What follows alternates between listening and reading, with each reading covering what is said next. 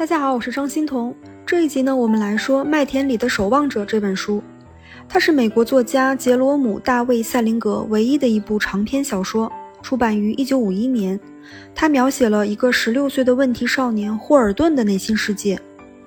原著呢名叫《Catcher in the Rye》，啊，不知道怎么起了一个这么温暖文艺的中文译名《麦田里的守望者》。啊，不知道内容的人还以为这是个充满希望的励志故事呢。我觉得取其直译，这本书的标题应该叫《全职防儿童堕牙》。这并不是一个充满正义和希望的故事，相反，它是一个关于愤怒和焦虑的故事。这个名字来自于主人公脑袋幻想出的一个画面：一个没有成人、只有成百上千个小孩子玩耍的麦田。主人公就想在这样的一个世界里头保护他们。第一人称主人公霍尔顿是个十六岁的被开除四次的问题青少年，也是家中最不聪明的那一个，对周围所有的人都充满厌烦，什么样的小事情都让他遭遇。还在十岁的时候，因为砸了别人的玻璃，还被送去了精神分析。被第四个学校开除之后。霍尔顿和学校里的室友毫无缘由地打了一架，回到纽约，却因为不敢回家，在纽约的大街上游荡了几天，和两个修女毫无意义地讨论《罗密欧与朱丽叶》。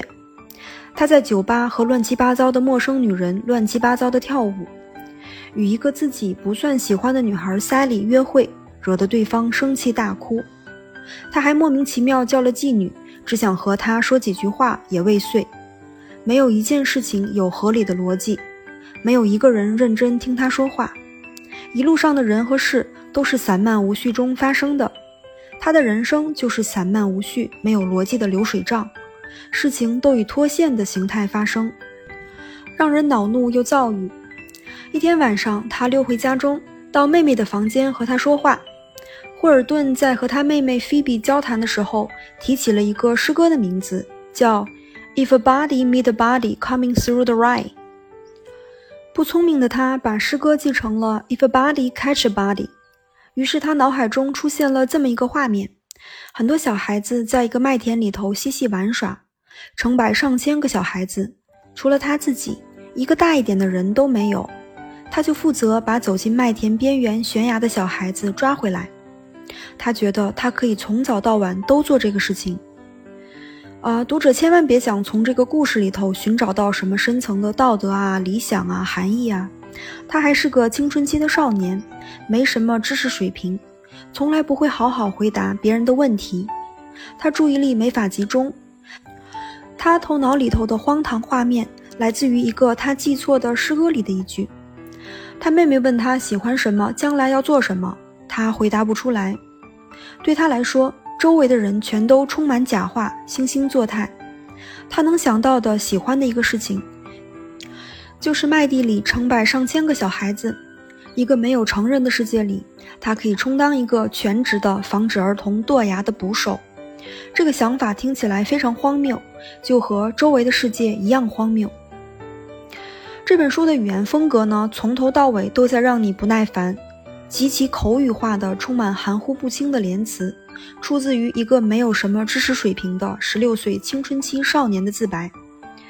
刚开始看的时候呢，你觉得他废话连篇，没有逻辑。主人公总是气鼓鼓地面对这个世界，觉得周围什么人都是白痴，或者恶棍，或者混蛋。虚情假意、装模作样的人，让他头疼的人，惹怒他，让他抑郁。他应对这个世界的不是习成的礼节和预设的人生规划，而是彻底的厌倦。周围所有的事物都发出吱吱嘎嘎的声音，世界的轴承生锈了，整个世界都在不停产生噪音。霍尔顿和世界之间隔着一道鸿沟，别人没法跟他有一个有意义的对话，他也对其他人的人生没有兴趣。这个世界像一个巨大的机器。制造出说着特定的话的特定的人，修女总是善良温和的，天主教徒总是在话语里试探你是不是天主教徒，学校体育队的混蛋们总是待在一块儿，女生们喜欢男生就能包容他们的傲慢，不喜欢对方哪怕对方没什么错也说对方傲慢，包括聪明的女生也是这样。律师的父亲，还有在好莱坞的哥哥，所有的这些人物，好像除了他自己，其他所有的人都在他们所在的那个身份当中各就其位。他谎话连篇，信手拈来，他无法完整的把一个想法从头想到尾，所有的东西都是乱哄哄的一片，时不时会有某些想法、某些人冒出来，比如他喜欢的女生 Jane，比如他死去的弟弟，比如遇到的两个修女。没有什么东西是以成型的、以目的为导向的。有几处有趣的细节描写让人印象深刻。在书的开头，霍尔顿看着艾克利不停挤他的青春痘或者剪脚指甲，这个再寻常不过的宿舍会见到的一幕，让霍尔顿恼怒，让他抑郁。在学校里头，你不停看到这一幕，总有人在挤青春痘或者剪脚指甲。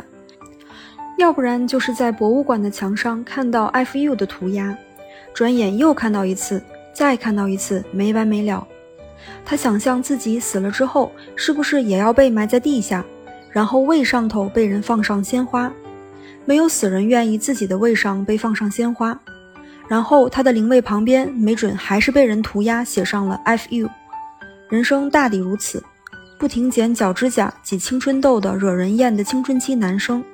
还有一束束放在墓碑前头的鲜花，和墓碑旁边被人写上了 “F U” 的涂鸦。书中还有几个没有出场的人物，没有重点描写，却贯穿整本书，让至重的口语化的流水账轻盈了那么一点儿。一个呢是他喜欢的女孩 Jane，他很多次拿起电话簿，打算给她打个电话，最终还是没有和她说上话。还有他死去的弟弟。霍尔顿妹妹菲比问他喜欢什么，他想到了艾莉，他死去的弟弟，他想他。读的过程中呢，我想为什么霍尔顿一直想要见他的妹妹菲比？可能因为菲比还是个孩子，他对霍尔顿没有大人的成见。他把霍尔顿给他的帽子又带给了霍尔顿，他们之间是质朴的、直接的感情。以至于霍尔顿看着妹妹在旋转木马上头开心地转了一圈又一圈，他觉得那一幕是那么的美妙，让他幸福。